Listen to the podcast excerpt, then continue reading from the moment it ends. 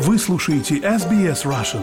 Больше интересных материалов на сайте sbs.com.au slash russian.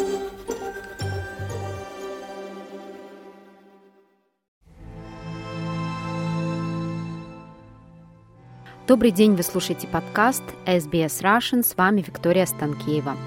Мы продолжаем записывать интервью с людьми, которые находятся в украинских городах и являются невольными свидетелями войны, которую начала Россия 24 февраля 2022 года. Это второй сезон подкаста, и в нем мы рассказываем вам о том, как живут герои первого подкаста год спустя. И сегодня вы узнаете историю Татьяны из Гастомеля – Татьяна, здравствуйте. Мы записывали с вами интервью в марте, в апреле. Давайте послушаем отрывок из нашего интервью весны 22 года. Нам повезло, что мы видели немного трупов. Я честно, я когда ехала, у меня самый большой, самый большой был страх увидеть большое количество трупов. Мы видели мало трупов и видели очень много вот разбитой техники, расплавленной, и гражданские машины разбитые с простреленными дверями. Но, видать, трупы уже убрали. Знаете, это был момент, это был зеленый коридор, три дня, да, на следующий день, вот насколько я знаю, э, из Ирпеня, из Бучи не выехали люди. Мы ехали на машине, мы видели огромное количество людей вот там около Бучинской Рады, которые собрали, ждали эти желтые автобусы. Людей было в разы больше, чем мест в автобусе, просто в разы. И люди шли пешком, люди несли в руках э, детей, животных, завернутых в одеяло. Они понимали, что они не, не дойдут, они это, ну, не, не дождутся автобусов. То есть автобусов было мало. Где вы находитесь сейчас? Последний раз, когда мы общались с вами, я помню, что вы находились в Бухаресте. Как сложилась дальше ваша судьба? С декабря месяца я из Бухареста переехала в Турцию, в, в район Кемера, потому что я приняла предложение зайти на благотворительный проект, который занимается очень плотно, очень серьезно судьбами украинских детей-сирот этом проекте на позиции директора по фандрайзингу. То есть отвечаю за сбор э, денежных средств. Хочу сразу сказать, что собираем мы не только на детей, но и на авто для ЗСУ и планируем другие проекты. Хочу еще от себя добавить, что зашла в войну в статусе человека, который должен вот-вот выйти на работу. То есть у меня на руках был подписанный джоб-офер, но я не успела выйти на работу, потому что началась война. И после того, как мы оказались э, уже в Европе, зеленому коридору из Гастомеля, и немножечко у нас закончилось состояние шока, я начала задумываться о том, что, несмотря на войну, надо где-то выйти на работу. И находясь в Бухаресте, я потихонечку занималась волонтерской деятельностью, но делала это не системно, больше продолжала искать работу в коммерческих компаниях, в которых я привыкла работать всю жизнь это у меня пришло осознание, что сейчас такое время, что надо, наверное, все-таки больше заниматься проектами, связанными с помощью. То есть все делаем для скорейшей победы Украины. Каждый украинец э, старается осознанно внести вклад в общее дело вопросы, связанные сегодня с тем, э, как поучаствовать в скорейшей победе и в том, чтобы Украина как можно быстрее стала э, после победы процветающей страной. Может быть, надо было выйти туда немножечко раньше, но как-то так получилось, что э, в начале войны я не не попала ни в какую струю, которая вот занималась благотворительностью. Я больше была руками, да. То есть, э, когда надо было, я приходила там волонтерить на ЖД вокзал в Бухаресте, когда надо было, там, принимала участие в каких-то ярмарках. Ну, наверное, тоже такой опыт нужен, да, вот заниматься волонтерством с самого низу, когда ты находишься в ситуации войны, в какой-то момент помогаешь ты, в какой-то момент помогают тебе. А сейчас я уже поняла, что мне в волонтерство надо заходить осознанно и использовать там ну, свои какие-то бизнес-навыки, которые у меня есть. Поэтому я сейчас уже вышла на менеджерскую позицию в благотворительный фонд. У нас находятся дети-сироты, которые были уже сиротами до, до начала войны. Мы их вывезли mm-hmm. вместе с сопровождающими. Здесь э, находятся два типа детей. Э, это так называемые детские дома-интернаты и, и детские дома семейного типа. То есть это те дети, у которых есть опекуны, либо те, которых их усыновили, да, вот дети, у которых есть приемные родители. То есть этих детей вывезли вместе с сопровождающей инфраструктурой, то есть либо с воспитателями, либо с приемными родителями.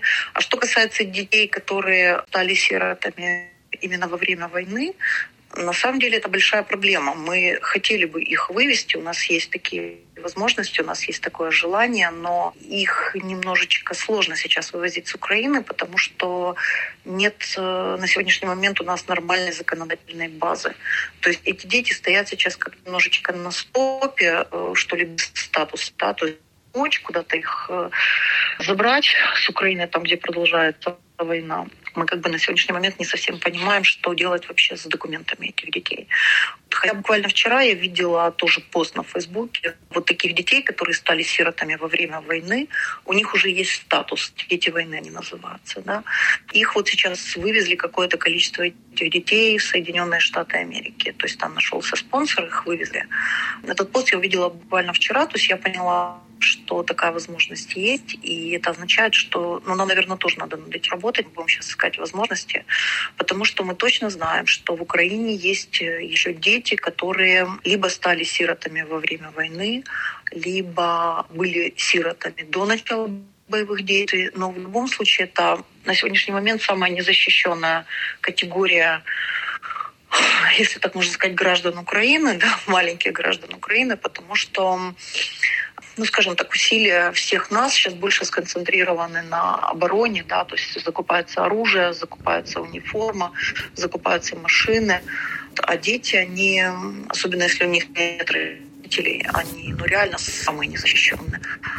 Вопрос еще в том, что это как бы наше будущее, это наши украинские гены, это наше то, ну, на, на что мы будем опираться, когда закончится война, то есть когда они вырастут и станут взрослыми, на их плечи, наверное, ляжет там послевоенный период по восстановлению страны. И очень важно сейчас сохранить это поколение, сберечь его. Я понимаю, что очень многие занимаются вопросами детей. И те дети, которых вывезли мы на сегодняшний момент, они реально э, находятся в хороших условиях, а они обеспечены э, базовыми, ну, базовые потребности, скажем, не закрыты полностью. Плюс мы стараемся делать для них дополнительные вещи. Ну, допустим, вот сейчас, после того, как я закончу интервью с вами, я поеду там договариваться по поводу э, лечения этих детей, да, дополнительного. То есть Кому-то надо там сделать зубы из этих детей, а кого-то из этих детей надо дополнительно обследовать, да, это все как бы деньги, в основном это спонсорские деньги. То есть мы стараемся не только этих детей э, необходимым обеспечивать, но еще и закрывать им те вещи, которые, ну, наверное, в Украине не смогли бы закрыть, да, на сегодняшний момент особенно. Знаете, выбор Турции был э, ситуативный была такая ситуация, что вот когда все ехали, да, и надо было куда-то это количество детей девать. И просто нашелся один большой генеральный спонсор, который взял на себя ответственность на этот момент вывести детей в Турцию, потому что это соотношение цены и качества. Турция находится в таком месте геополитически, где хорошие условия, где круглый год тепло, где хорошая природа и где не так дорого, относительно недорого. Да? Поэтому была выбрана Турция, и э, дети находятся сейчас здесь в данный момент. Можно было, наверное, выбрать Европу, но на тот момент уже так сложилось потому что вывезенные сейчас здесь дети, у них есть уже определенный статус, о них знает и пани Зеленская, да, и как бы ну, украинское государство в курсе. Ну, знают о том, что эти дети государственные находятся здесь. И именно Эрдоган знает о том, что на территории Турции находятся государственные украинские дети, потому что ну, вопрос детей, это, как правило, вопрос там, первых леди да, государств. Но Турция на сегодняшний момент э, это как решение на время войны. Дальше мы все равно собираемся заниматься вопросами этих детей, ну, возможно, даже не на территории Турции что Турция это как буферная зона, где они пока находятся, и они здесь в безопасности. И они в безопасности, они в хороших условиях. А сколько детей сейчас? Сейчас находится порядка тысячи детей в проекте. Цифра периодически меняется, потому что кто-то уезжает, кто-то приезжает. Дети, повторюсь, сопровождающими, да, то есть здесь их либо приемные родители, да, ну, люди, которые взяли над ними опеку, либо воспитатели из их детских домов-интернатов. Ну, плюс еще наш персонал. Хочу сказать, что со стороны, допустим, турецкого правительства идет определенный контроль. То есть у нас постоянно в тех местах, где живут дети, присутствуют и Минсоц Турции, да, и Красный Крест, и ЮНИСЕФ. То есть они постоянно смотрят за тем, в каких условиях находятся дети, да, насколько хорошо они питаются. То есть здесь все достаточно под жестким контролем. То есть, скажем так, этим детям повезло, которые выехали вместе с этим проектом «Дитинство без войны». То есть это счастливые дети в каком-то смысле. Но нам, конечно, хотелось бы, чтобы количество этих детей ну, выросло, да, мы этим занимаемся. Татьяна, когда мы записывали с вами интервью почти год назад, э, вы были со своей дочкой Аленой. Где сейчас Алена находится? Дочка Алена, она уже взрослая, ей почти 30 лет. Ей не надо так заниматься, как надо заниматься маленькими детьми, сиротами. Вот, поэтому она приняла решение остаться в Бухаресте. Она там работает, она работает удаленно. Хотелось бы узнать, вот как сложилась судьба всех героев. Вы упоминали про мужчину, который, благодаря которому вы выехали из Гастомеля буквально за несколько дней до того, когда там начался настоящий ад и вы рассказывали о том, что они с женой приняли тогда решение во Львове остаться. Вы с ним общаетесь? Как у него сложилась судьба? Мы общаемся со всеми нашими, скажем так, соседями, которые выжили. Потому что, к сожалению, не все наши соседи остались живы. Все-таки дом был в оккупации почти месяц. Конкретно эти люди, у них все хорошо. То есть я с ними встречалась, когда летом приезжала в Украину.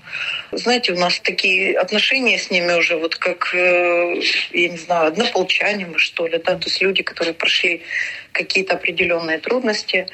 Э, конкретно вот эти ребята, которые меня вывезли, они вернулись в Гастомель, они там сейчас живут, они находятся на месте, работают, нашли себе какую-то работу, стараются быть полезными стране. То есть они относятся к категории людей, которые вернулись и живут э, у себя дома, что бы ни происходило. Несмотря на то, что в Гостомеле, ну, как и в Киеве, как и в других городах Украины, сейчас периодически нет света, нет отопления, я не так давно была зимой, и вот эта картина, когда холодно, снег, вокруг гудят генераторы, то есть, получается, сверху окна все темные, кафешечки внизу открыты, и все люди сидят в кафешечках с ноутбуками, пытаются работать, пытаются там решать какие-то свои задачи. Это вот сегодняшняя картина Киева и киевских пригородов. Да? То есть они по-прежнему находятся в условиях, дают по расписанию, не всегда это расписание соблюдается. Но люди выходят из ситуации тем, что они ставят генераторы и как-то вот э, живут, продолжают жить дальше. То есть, насколько я знаю, многие мои соседи, и вот я их видела во время своего последнего визита, вернулись в Гастомель и живут там. Я, возможно, тоже вернулась бы, но поскольку вот есть такая миссия, я пока нахожусь не в Украине. Но огромное желание вернуться, как только будет, скажем так, возможность вернуться, назовем это так. Потому что я сейчас уже свое возвращение связываю с э, возвращением в Украину всего вот этого большого проекта. То есть я себя отсюда уже отдельно не вынимаю.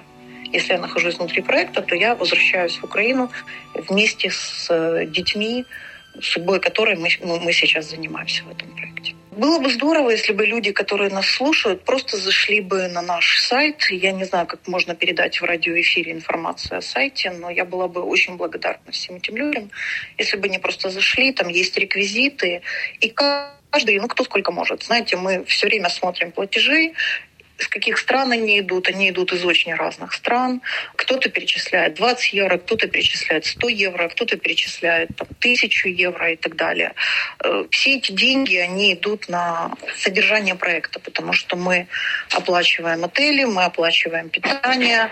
Нам очень сильно помогают волонтеры в Турции. Если бы не они, наверное, мы без них бы не справились.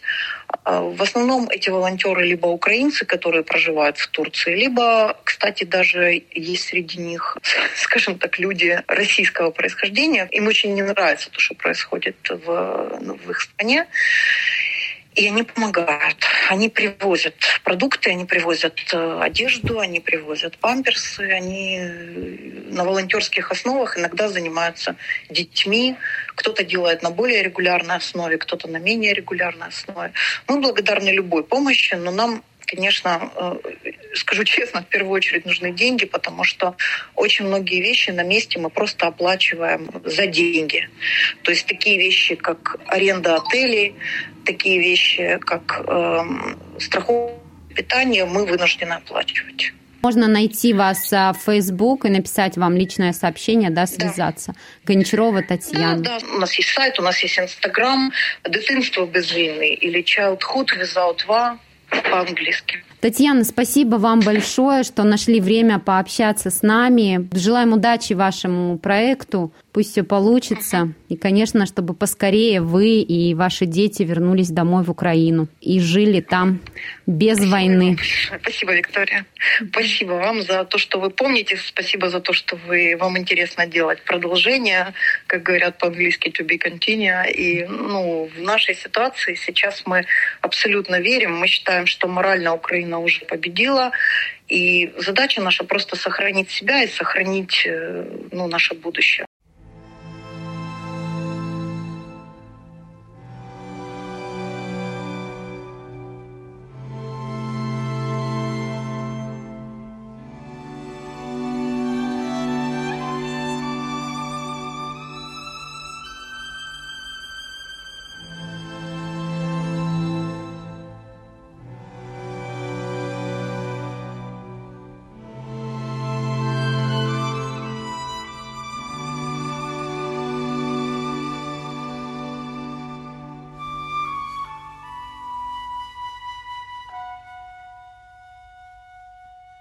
Чтобы послушать другие истории из Украины, подпишитесь на наш подкаст, который называется «Голоса людей Украины».